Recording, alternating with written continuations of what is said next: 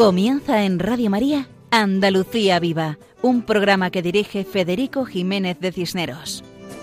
Muy buenas noches para todos los oyentes. Comenzamos el programa Andalucía Viva, dedicado a hablar de todo lo bueno y solo lo bueno que tenemos en las tierras andaluzas, que esta tierra andaluza es la tierra de María Santísima. Queridos oyentes, sean bienvenidos a nuestro programa, que es el suyo, porque lo hacemos entre todos. Por eso agradecemos mucho las sugerencias y comentarios que nos llegan porque nos ayuda a seguir adelante.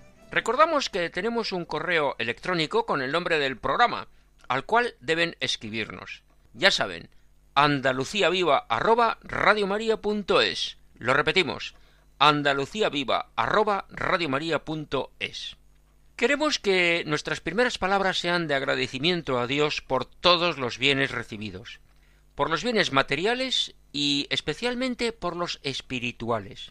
Precisamente en estos días de Adviento, en el que esperamos la venida del Salvador, de Jesús Niño, de Dios hecho hombre por amor, pues bien, en estos días pensamos un poco más, si cabe, en las personas necesitadas, marginadas, descartadas, las que viven y se encuentran solas, las que Dios pone en nuestro camino para que nosotros seamos las manos y los pies del Señor, y con nuestra amabilidad, con nuestra sonrisa, con nuestra cercanía, con nuestra entrega, con nuestra oración, con nuestro ejemplo, ellos puedan ver en nosotros el pálido reflejo del amor misericordioso de Dios.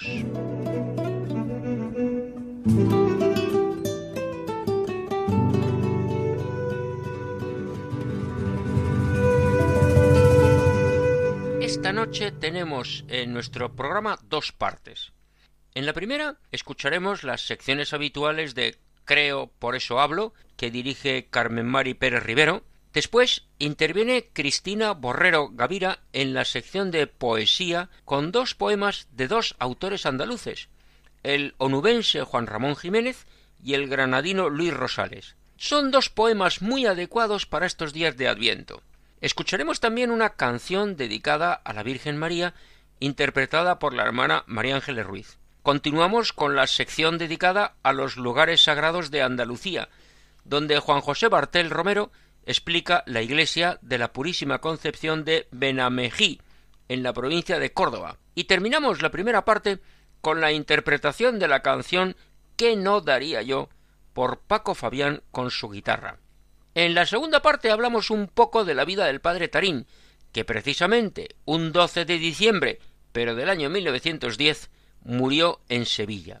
Recordamos que en el programa anterior el padre jesuita Diego Muñoz nos brindó un ejercicio del Vía Lucis inspirado en el padre Tarín, pero algunos oyentes nos han pedido conocer mejor la vida del padre Tarín, y por eso dedicamos la segunda parte del programa de hoy a conocer mejor la biografía del padre Francisco de Paula Tarín, misionero popular jesuita, que evangelizó principalmente en tierras andaluzas con mucha intensidad. Hablaremos algo de su interesante vida y contaremos también algunas anécdotas sabrosas que vivió. Y esto es todo en el programa de hoy. Ya saben nuestro lema. Adelante, siempre adelante. Comenzamos con la sección creo, por eso hablo. Sabemos que aunque el pasado mes de noviembre comenzábamos con la fiesta de todos los santos, diariamente tenemos santos para conmemorar y celebrar, para aprender. Por eso, Carmen Mari en esta ocasión reflexiona acerca de la santidad, de los santos que están ahí y aquí, a nuestro alrededor. Adelante, Carmen Mari, te escuchamos. Creo, por eso hablo. Sed perfectos como mi Padre Celestial es perfecto. El 1 de noviembre la iglesia, celebra la festividad de todos los santos. Siempre me llamó la atención la lectura del Apocalipsis de este día. Juan narra que vio una muchedumbre inmensa que nadie podía contar. Eran los que venían de la gran tribulación y habían lavado sus vestiduras en la sangre del Cordero. Todos estamos llamados a la santidad. Debemos desear beber el cáliz preparado para nosotros. No hay santo sin cruz. El sufrimiento se convierte en gracia si lo vivimos unidos a la cruz del Señor. El que quiera seguir en pos de mí, niegues a sí mismo, cargue con su cruz y me siga. Los santos se fiaron de la palabra de Dios y encontraron en la Eucaristía la presencia del amor que todo lo transforma, recogiendo el de la adoración los frutos de amor, paz y alegría. Como hemos dicho, no hay santidad sin cruz. ¿Por qué será que los santos buscan la austeridad, el sufrimiento, el vivir sin comodidades? Estos no son valores del mundo, no lo son. Ellos comprendieron el sacrificio de Cristo. En su entrega, al ser traspasado, se abrió su corazón a la cascada inmensa de los sacramentos de la Iglesia, a la fuerza arrolladora de su sangre redentora. Por sus frutos los conoceréis. Todos los santos dejan sobre la vida su ejemplo. Se elevan hacia el cielo sus hechos y una lluvia de gracia inunda la tierra de bien. Un día escuché esta frase. Hay un camino para el deseo, atribuida a George Herbert, escritor inglés del siglo XVII. Sí, es necesario desear la santidad. El deseo de ser santo, expresado en súplica sincera desde la humildad, será escuchado, pues es el deseo de agradar a Dios. La invocación al Espíritu Santo desde la humildad, rogándole que nuestras acciones sean inspiradas por su gracia, tiene siempre una respuesta, pues el Señor no niega al Espíritu Santo a quien se lo pida. El Día de Todos los Santos recordamos los santos no canonizados, los santos anónimos que por su ejemplo de vida permanecen en nuestro recuerdo, porque el justo jamás se olvida. Hemos observado sus vidas que nos interroga, su amor, su humildad. Recuerdo a Toñi, una amiga que sufrió una grave y larga enfermedad con mucha fortaleza y olvido de sí. Nos veíamos mucho, siempre me daba ejemplo. Me decía que estaba en paz aceptando la voluntad de Dios. Cuánto aprendí de ella. Me decía que la oración era la respiración de su alma, que en la Eucaristía recibía el gozo inmenso de saberse en presencia de Dios. Íbamos mucho a la adoración al Santísimo Sacramento. Me comentaba al salir que se sentía mimada por él. Increíble su entrega, su fe y su abandono en los brazos del Señor, que siempre la llevaba, la llevaba María. Y mi primo Paco Pérez Arisa, un hombre bueno, la sencillez, la dulzura, estar siempre pendiente de los demás, esos eran sus pasos. Caminaba por la vida dando ternura y escucha. De pequeño le ocurrieron muchas anécdotas. Entre ellas, pues voy a contar una, que seguimos recordando. Llegó un pobre a la puerta pidiendo algo para comer. Paco entró en la cocina y tomó una fuente de filetes que estaba preparada para el almuerzo. Tenían que comer siete hermanos y mis tíos. Aún recordamos con cariño la acción de Paco. También llevó su enfermedad con alegría y paz. Estaba muy unido al padre Diego Muñoz, jesuita, postulador de la causa de beatificación del padre Tarín. Allá en Medina Sidonia dio a conocer su vida con un gran apostolado. Gloria a Dios por estas personas que hacen tanto bien. Me inclino ante los padres que tienen niños deficientes. En mis años de enfermera pude ver casos heroicos. Seguiría, contando tantos ejemplos. Ser santos desde la pequeñez es un hecho real. Dios derrama su misericordia sobre aquel que da un vaso de agua en su nombre. Hacer todo por amor a Dios tiene su recompensa. Te di gracias, Señor, por tantos santos anónimos que he encontrado a través de mi vida. De ellos he recibido luz para mi camino, y es que cuando cuanto más pequeños nos vemos, más intensamente nos abrazas. Te pido, Señor, por la santidad de todos desde aquí, desde este rincón donde estás presente, donde está mi alegría, mi aliento, en el alimento blanco de pasión y entrega hasta el extremo. Jesús sacramentado, amor de mis días, vigilia de mis noches, flor de mi pensamiento, sueño de cielo, aquí me tienes, dispuesta a contar la razón de quererte, de adorarte por siempre. Sed perfectos como mi Padre Celestial es perfecto. Muchas gracias, Carmen Mari, por tus reflexiones acerca de los santos que son amigos de Dios y que están presentes en nuestra vida. Dices que se fiaron de la palabra de Dios y que siguieron a Jesús, que adoraban a Dios en la Eucaristía. La Eucaristía es donde está Jesús presente, como Señor y como Maestro. Has mencionado precisamente al padre Tarín, del cual diremos algo en la segunda parte del programa de hoy.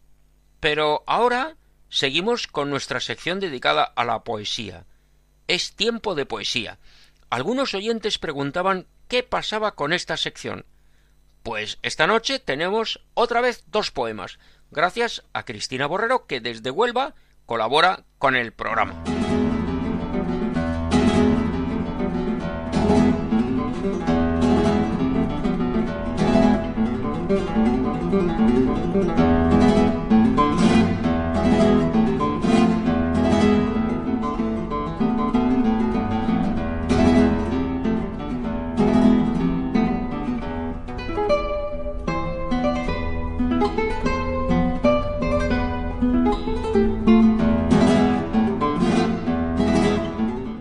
Estos acordes musicales nos introducen a la sección dedicada a la poesía, donde hablamos de poetas andaluces y de poemas de tema andaluz, sección que dirige Cristina Borrero. Buenas noches. En el día de hoy nos vamos a acercar a dos grandes poetas andaluces. El primero, Luis Rosales Camacho, más conocido como Luis Rosales. Luis Rosales nació en Granada en 1910 y falleció en Madrid en 1992. Fue un poeta y ensayista de la generación del 36, miembro de la Real Academia Española y de la Hispanic Society of America, llegando a obtener el premio Cervantes en 1982 por el conjunto de su obra literaria. La obra de Luis Rosales abarca todo el periodo histórico de la posguerra, y fue evolucionando desde un clasicismo a un estilo propio cercano al vanguardismo surrealista, fundiéndose ambos en su obra La Casa Encendida, con el que inauguró un género nuevo, el de la poesía narrativa, que cuenta de forma coloquial una historia completa, con su planteamiento, nudo y desenlace. El estilo literario de Rosales se caracteriza por el dominio de la técnica poética, la construcción del poema bajo presupuestos de sencillez espiritual y sentimental, el dominio y facilidad del uso del verso rimado o libre y la ausencia de adjetivos, resaltando con ello la sustancia de las cosas. En cuanto al contenido, se habla de la poesía de Rosales como la poesía de lo cotidiano. Los temas son el amor sosegado y tranquilo, la memoria y el recuerdo. Y durante el periodo de posguerra se caracterizó por el sentimiento religioso. A continuación, escuchamos el poema de cuán graciosa y apacible era la belleza de la Virgen, en el que destaca la sencillez espiritual del autor, la profundidad de su mirada, una combinación capaz de conmovernos en lo sencillo, en lo humilde y en la quietud. Morena por el sol de la alegría, mirada por la luz de la promesa, jardín la sangre vuela y pesa, inmaculada tú, Virgen María. ¿Qué arroyo te ha enseñado la armonía de tu paso sencillo? ¿Qué sorpresa de vuelo arrepentido y nieve ilesa junta tus manos en el alba fría? ¿Qué viento turba el momento y lo conmueve? Canta su gozo el alba desposada, calma su angustia el mar antiguo y bueno. La Virgen a mirarle no se atreve y el vuelo de su voz arrodillada canta al Señor que llora sobre el heno.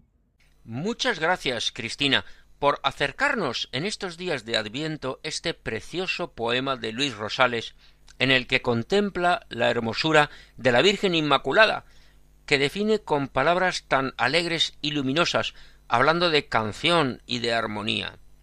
Ya el título del poema nos indicaba esas cualidades, porque Luis Rosales titula su poema así, de cuán graciosa y apacible era la belleza de la Virgen porque sabemos que la Virgen María es la mujer más bella de la historia. Este poema viene muy bien en estos días de Adviento, porque hace poco hemos celebrado la Inmaculada Concepción, fiesta mariana grande.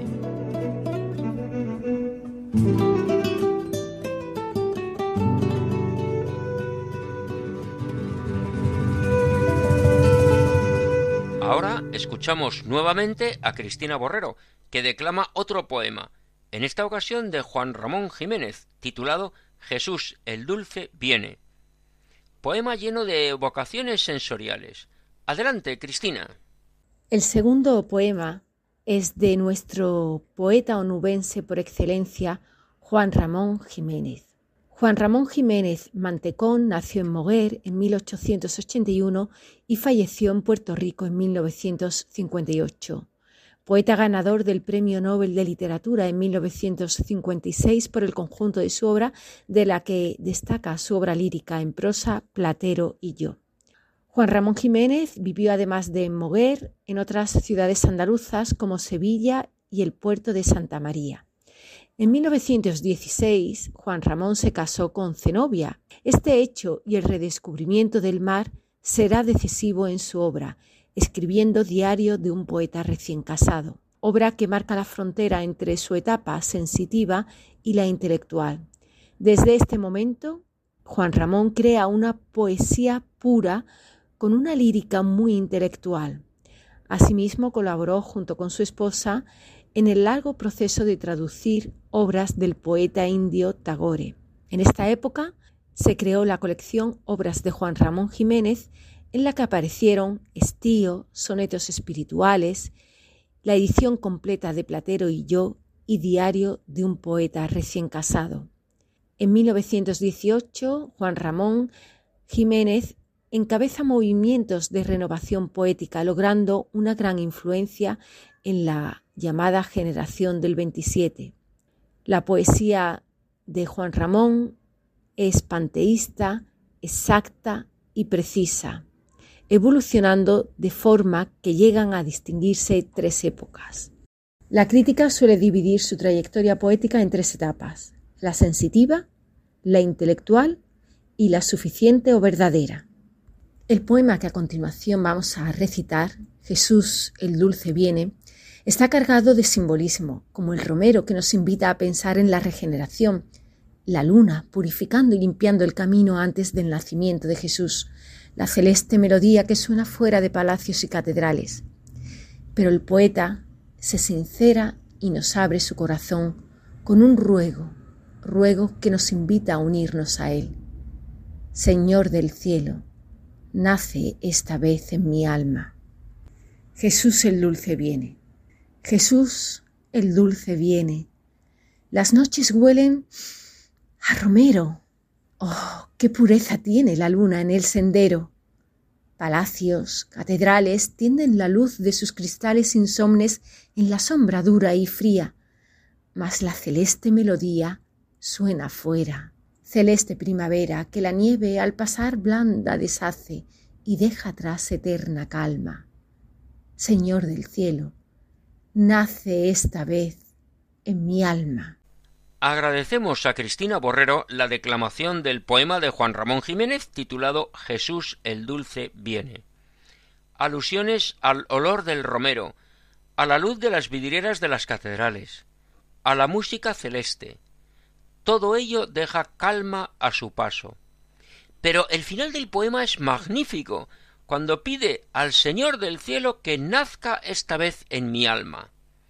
Eso es lo que pedimos a Dios en este adviento y en todos los advientos, que nazca en nuestra alma. Cada año vivimos el adviento, pero ningún adviento es igual a otro, porque aunque volvemos a vivir el adviento, lo hacemos de manera diferente, como pasa cada año con los otros tiempos litúrgicos, y como pasa cada año con los cursos académicos y como pasa cada año con las vacaciones. Repetimos las vacaciones, pero no hay dos exactamente iguales. Pues lo mismo pasa con el Adviento. Cada año lo vivimos y cada año pedimos al Señor que nazca en nuestra alma. Gracias, Cristina Borrero, por tu colaboración en el programa de hoy, con los dos poemas de Juan Ramón Jiménez y de Luis Rosales, que nos acercan un poco más a esa vivencia del Adviento. Porque si Juan Ramón terminaba rogando al Señor del cielo que nazca en nuestra alma, Luis Rosales expresa esa admiración a la Virgen María. Por eso, ahora escuchamos como homenaje a la Virgen la canción titulada Háblame María, interpretada por la hermana María Ángeles Ruiz, cordobesa de las religiosas de María Inmaculada. Adelante, hermana.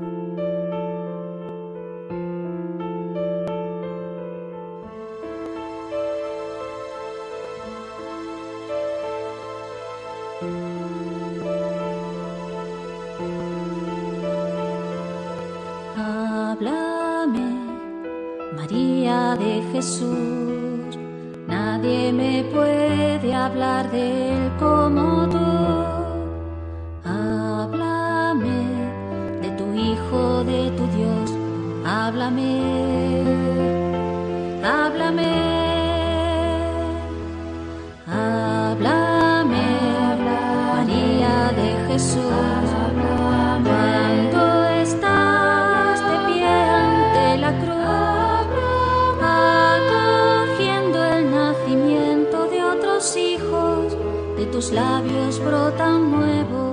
Hágase. Te hablaré de aquel momento en que el ángel me anunció que de mí nacería el Mesías Salvador. Te diré que al abrazar entre mis manos al Señor, abracé su voluntad, le entregué mi corazón quiero hacerte comprender, porque en silencio y humildad quiso Dios acercarse y al hombre salvar.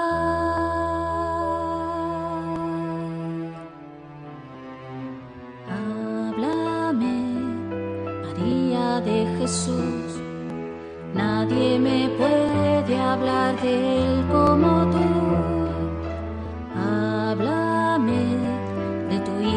de tu Dios, háblame, háblame, háblame, María de Jesús, cuando estás de pie ante la cruz, acogiendo el nacimiento de otros hijos, de tus labios brotan nuevo, hágase.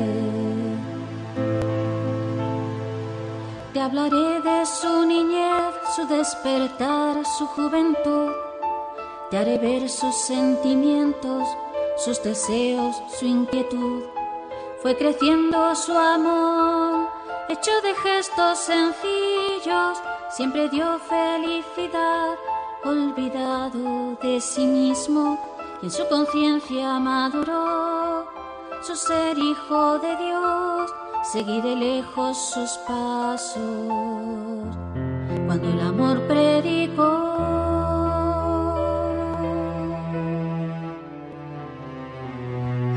Háblame, María de Jesús, nadie me puede hablar de él como tú. Háblame de tu Hijo, de tu Dios, háblame háblame, háblame, María de Jesús, cuando estás de pie ante la cruz, acogiendo el nacimiento de otros hijos, de tus labios brotan nuevo, hágase. Grande fue mi sufrimiento porque el mundo no entendió que aquel a quien condenaba fue juzgado porque amó. Quise haber muerto por él, pero yo necesitaba de su vida y salvación, de su sangre derramada ante mi hijo muerto en cruz. Yo también puedo decir con esperanza en el alma. Se entregó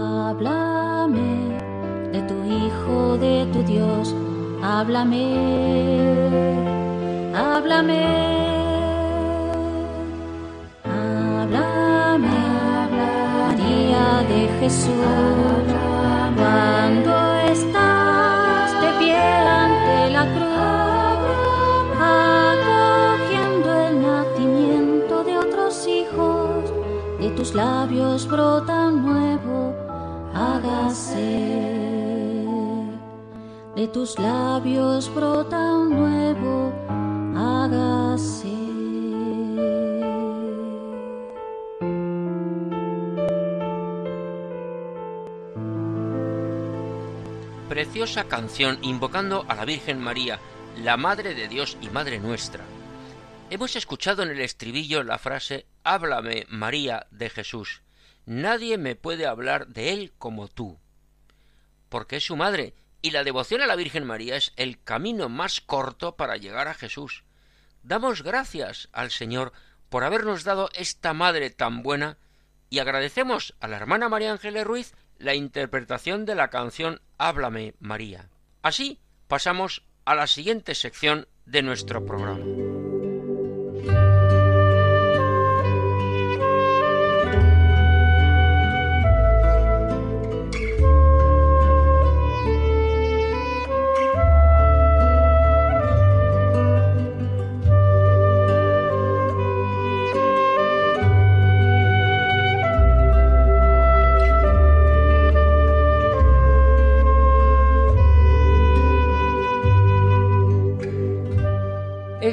Acordes musicales nos introducen a la sección titulada Lugares Sagrados de Andalucía y dedicada a los santuarios andaluces, sección que dirige nuestro colaborador Juan José Bartel Romero.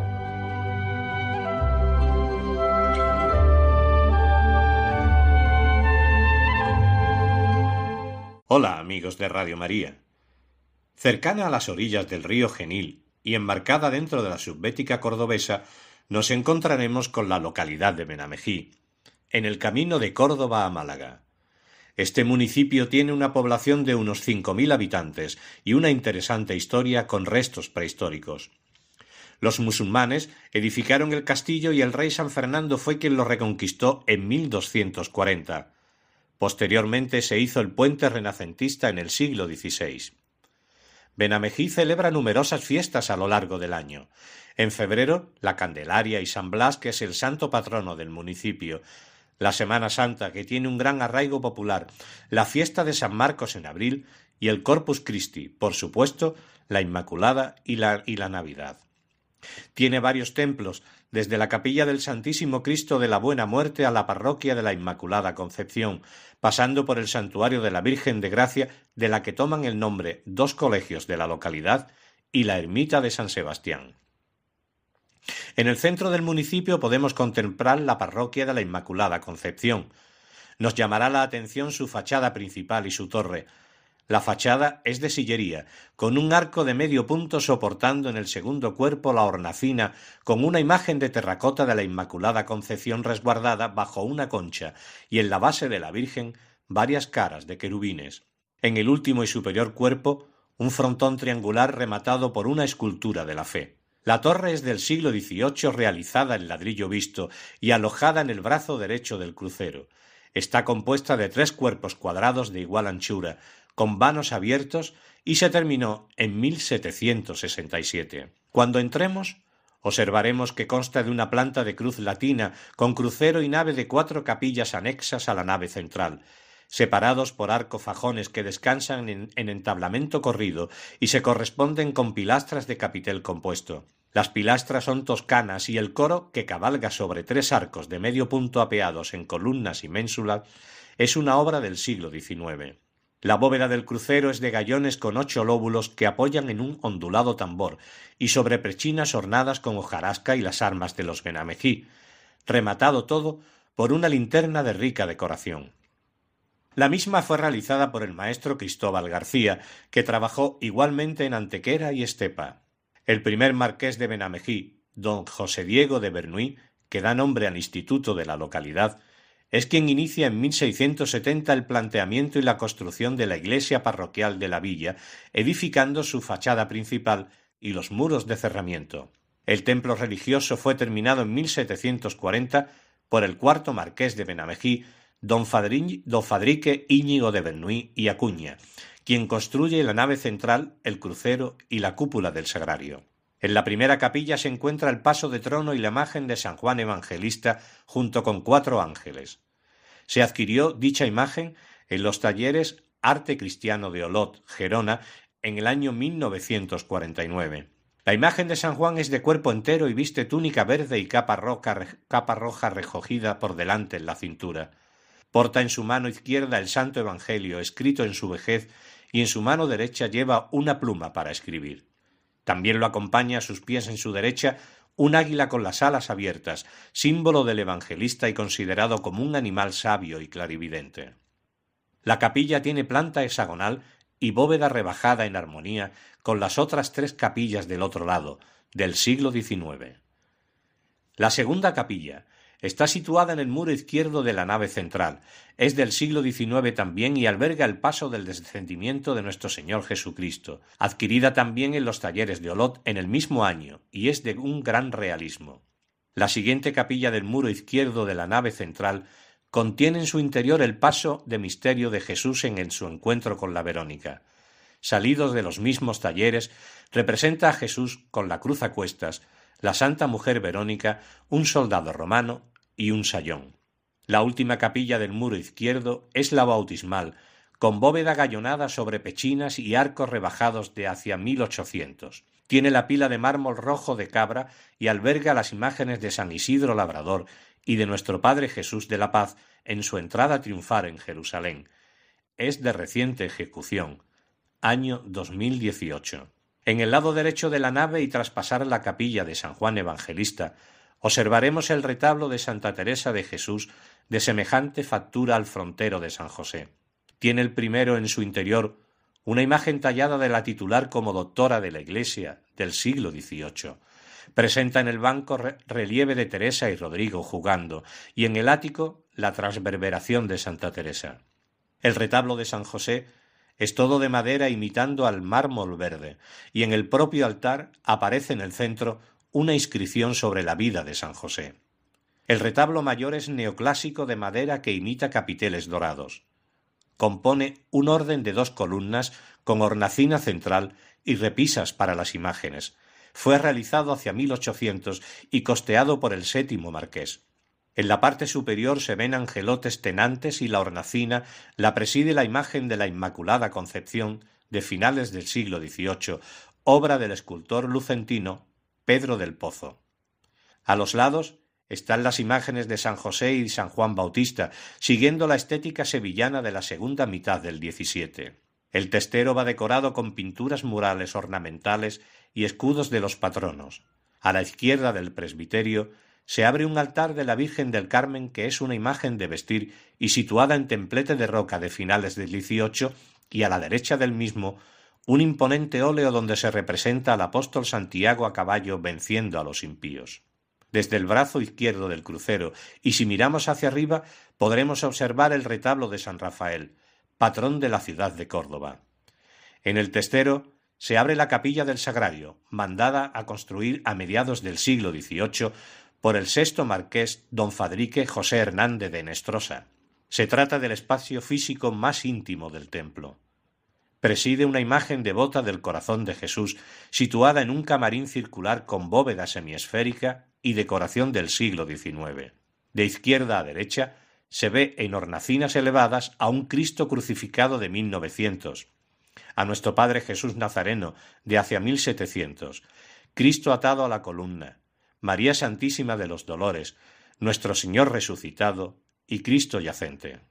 Saliendo de la capilla del Sacrario y atravesando el crucero, se halla en el brazo derecho del mismo un altar barroco de la primera mitad del XVIII que preside una imagen de madera policromada de San Blas Obispo, patrón de Benamejí. En el testero se observa una hornacina donde se encuentra la Virgen del Rosario y a ambos lados del mismo dos grandes lienzos restaurados en talleres cordobeses que representan al bautismo de Cristo y a San Antonio, y frente al altar de San Blas Obispo otro pequeño retablo con la escultura de San Francisco. No podemos olvidar el majestuoso órgano del siglo XVIII y un coro situado sobre el cancel de la puerta de entrada, con baranda de forja y las iniciales de los marqueses de Benamejí. Y hasta aquí nuestro humilde homenaje a la parroquia de la Inmaculada Concepción de Benamejí de la provincia y diócesis de Córdoba. Hasta el próximo programa, si Dios quiere, amigos de Radio María. Muchas gracias a Juan José Bartel por su explicación de la iglesia parroquial de la Inmaculada Concepción en Benamejí, en tierras cordobesas. Una población pequeña, pero donde la presencia cristiana está muy arraigada y la devoción mariana muy viva en su imagen de la Virgen de Gracia, con hermosa ermita muy cerquita del pueblo. Esa cercanía hace que deseemos estar con ella, porque el amor une a las personas, y la persona que ama quiere estar junto a la persona amada. Esto, a nivel humano, nos recuerda esa canción titulada ¿Qué no daría yo? que interpreta seguidamente nuestro guitarrista Paco Fabián. Adelante, Paco.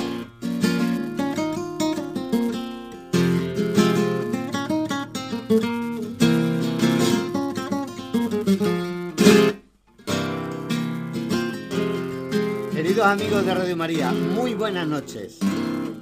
Esta canción compuesta por José Luis Perales, que miraba al pasado, que invocaba a esa niña que llega tarde a casa, que añoraba la voz y el abrazo de su padre o el escaparse a un cine de verano, pasó un poco inadvertida hasta que la chipionera Rocío Jurado la hizo popular por bulerías en un espectáculo titulado Azabache, producido en verano de 1992 por la Expo del 92. Bueno, yo os la voy a cantar, pero a mi aire, en plan flamenquito.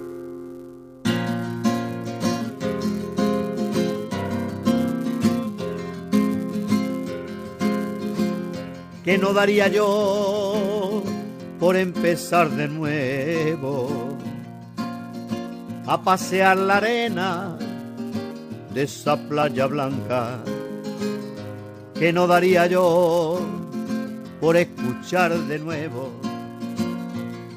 Y ese niño que llega tarde a casa y escuchar ese grito de mi madre pregonando mi nombre en la ventana mientras yo deshojaba primavera por la calle mayor y por la plaza que no daría yo por empezar de nuevo para contar estrellas desde mi ventana, vestir de faralae y pasear la feria y hasta sentir el beso de la madrugada, correr hasta los brazos de mi padre y descubrir el brillo en su mirada para luego alejarme lentamente. A un tabla bailar por sevillana que no daría yo por escaparme a un cine de verano donde alguien yo le diera el primer beso de amor que no daría yo por esa tarde sentado junto a ella en ese parque mirando cómo se ponía el sol oyendo el susurro del mar oyendo el susurro del mar, oyendo el susurro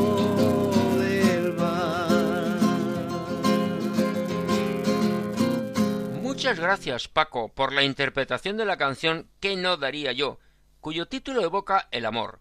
Y todos sabemos que el amor humano es reflejo, pálido reflejo del amor divino.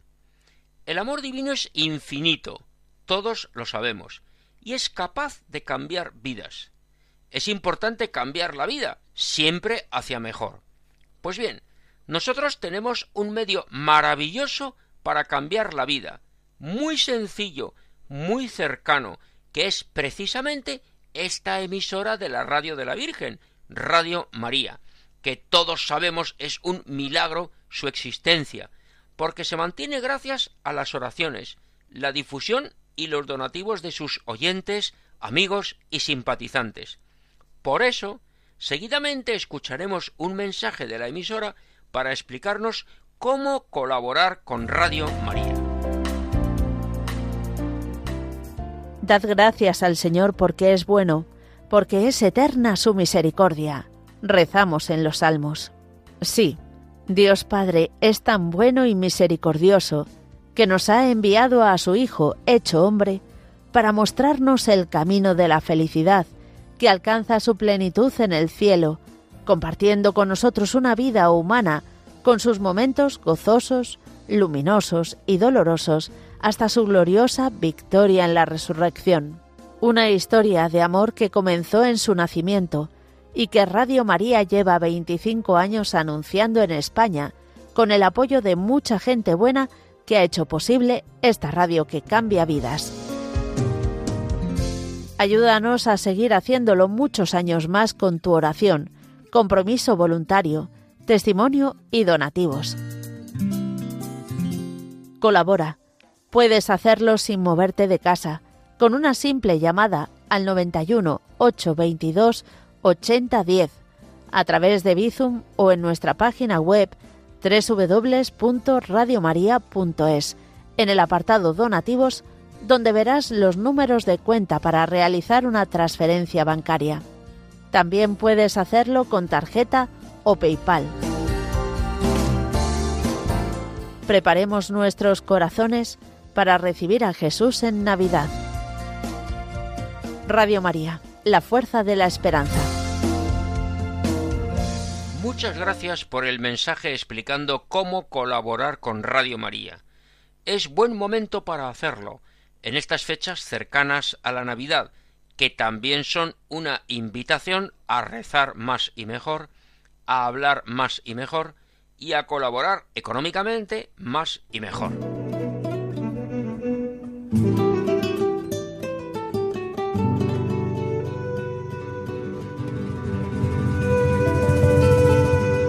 Comenzamos con la última parte del programa de hoy, que vamos a dedicar a contar algo de la vida del padre Francisco de Paula Tarín, conocido como el León de Cristo, por su valentía, su decisión, su entrega a predicar el mensaje de salvación de Jesucristo.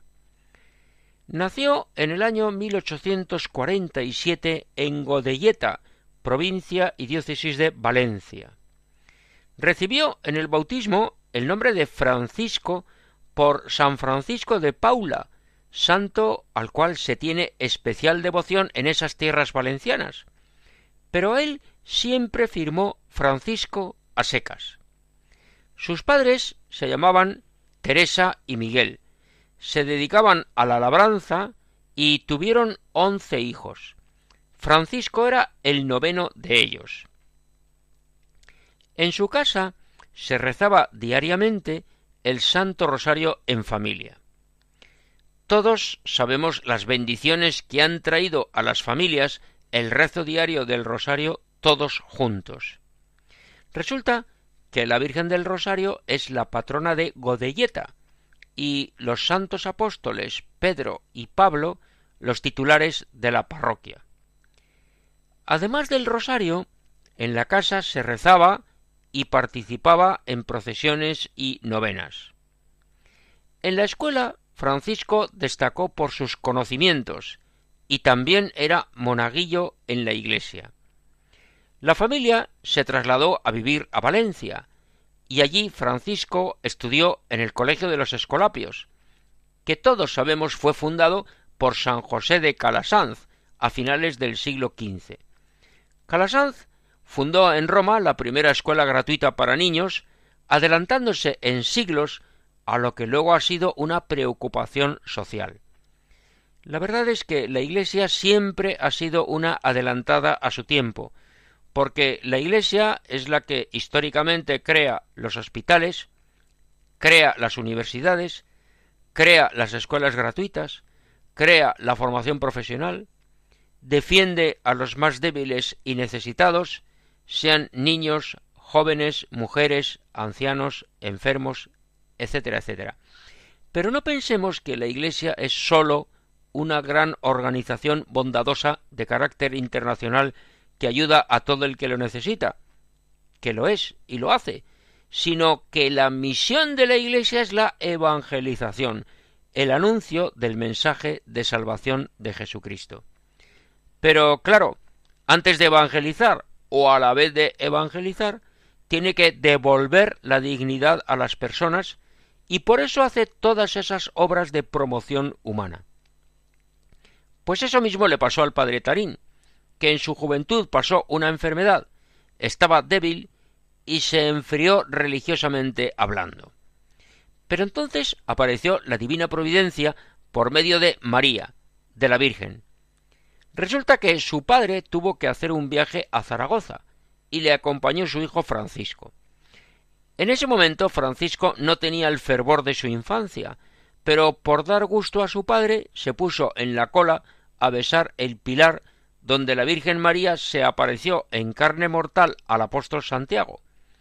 Y contaba el padre Tarín, ya mayor, que al besar el pilar le entró un calor interior que todavía no se le había quitado.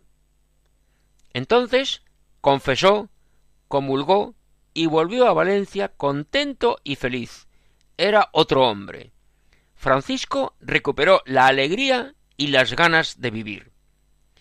La Virgen le había cambiado la vida, como a otros muchos. Por eso ahora escucharemos la canción titulada María, sueño de amor, interpretada por la hermana María Ángeles Ruiz.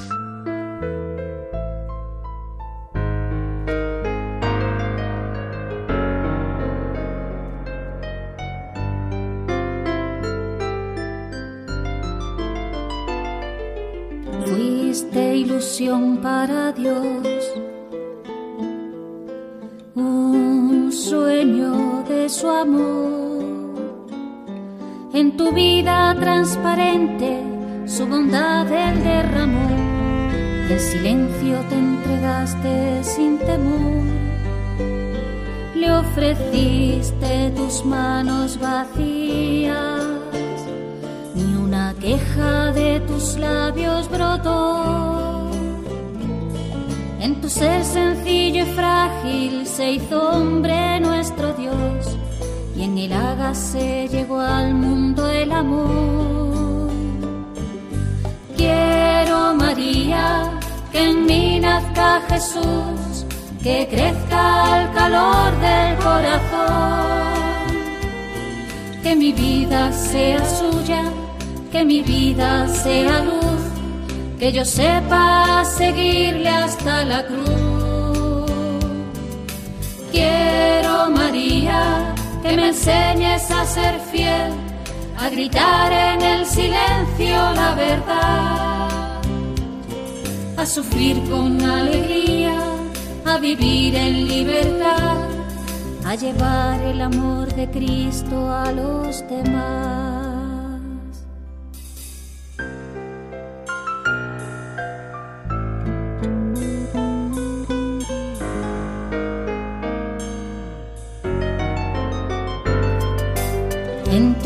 Pequeñez él se fijó.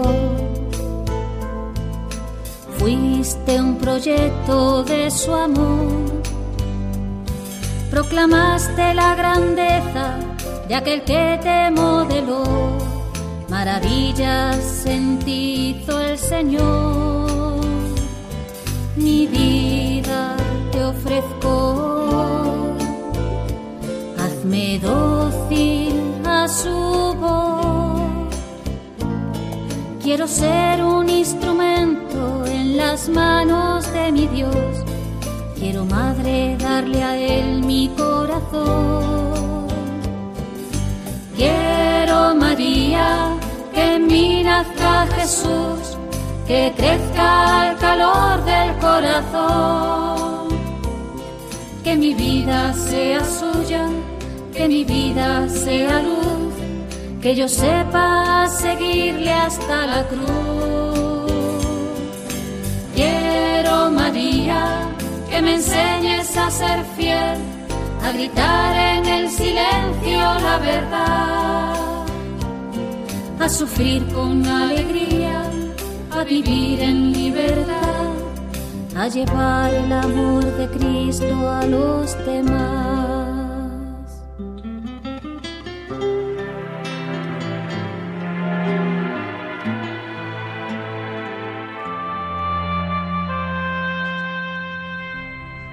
Hemos escuchado en esta canción, María Sueño de Amor, interpretada por la hermana María Ángeles Ruiz, hemos escuchado que el Señor sus bondades derramó en la vida transparente de María, y el deseo de que en mi vida nazca Jesús, que mi vida sea suya, que mi vida sea luz, que yo sepa seguirle hasta la cruz, que sea capaz de sufrir con alegría, de vivir en libertad, para llevar el amor de Cristo a los demás. Es todo un programa de vida. Como le pasó al padre Tarín, que le cambió la vida. Contábamos antes que, tras la visita a la Virgen del Pilar en Zaragoza, volvió a Valencia completamente cambiado y empezó los estudios universitarios, conjuntamente las carreras de Derecho y Filosofía y Letras. Llevaba una vida entregada a Dios y a los demás. Misa diaria, oración diaria, devoción a la Virgen, dirección espiritual, ayuda en el comercio familiar y dedicación a sus estudios y a sus compañeros. Y es en ese ambiente y en ese momento cuando siente la llamada religiosa. En una misión popular en Valencia que predicaron los jesuitas, Francisco sintió la vocación a la compañía de Jesús. Y allá que se va, a los jesuitas. Por falta de tiempo no nos detenemos en los avatares que vivió hasta que entró en el noviciado de la Compañía de Jesús, congregación religiosa que entonces había expulsado el gobierno revolucionario de España y tuvo que irse a Francia, que era donde estaba el noviciado. Con la restauración en el reinado de Alfonso XII, se recuperó la libertad y los jesuitas regresaron a Carrión de los Condes en Palencia, donde también estuvo Francisco Tarín. Y de Carrión de los Condes en tierras de Palencia a Oña en tierras de Burgos. Aquí cuentan una anécdota simpática. En Oña los jóvenes eran duros como el clima, que hace mucho frío en Oña. No pisaban la iglesia, juraban y blasfemaban. Pues bien, dos jesuitas, Juan Conde y Francisco Tarín, supieron ganarse a los jóvenes del pueblo con mucha bondad y mucha paciencia y mucha simpatía y muchos rezos al Señor encomendando a cada uno de ellos. Y los jóvenes de Oña fueron a la iglesia, aprendieron a leer y escribir, y ya no se oía una blasfemia. Ordenado sacerdote, es destinado al colegio de El Puerto de Santa María, donde estudiaban los hijos de selectas familias andaluzas. Aquí estuvo Francisco Tarín dos años, dedicado a todos, también a los pobres de las barriadas portuenses. Pues bien, aquí, en este colegio, es donde le sucede algo que le durará toda la vida, una herida en la pierna. Estaban los colegiales jugando con un balón, y él en medio. Y un chico, por error, pegó un punterazo en la pierna derecha del padre. El muchacho, azorado, se disculpó. El padre disimuló el dolor. Se la curó como pudo, pero la herida no cicatrizó bien, y le duró toda la vida. Se la curaba, pero no se cerraba. Después, el padre Tarín fue destinado a Talavera de la Reina, a Murcia, a Madrid y a Córdoba.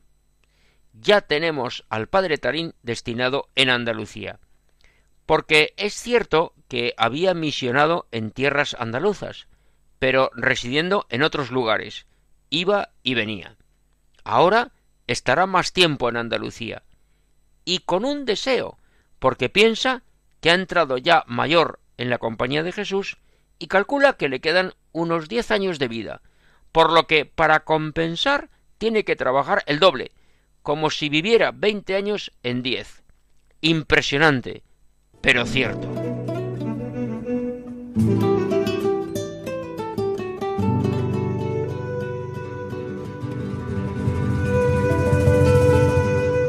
Queridos oyentes, una vez más hemos llegado al final del programa de hoy. Se nos ha ido el tiempo. Esperamos que hayan disfrutado esos minutos que hemos pasado juntos y les recordamos que dentro de quince días, Dios mediante, volveremos a encontrarnos en esta frecuencia de radio, en la radio de la Virgen, en Radio María. Continúen escuchando esta emisora. Muy buenas noches y que Dios bendiga a todos.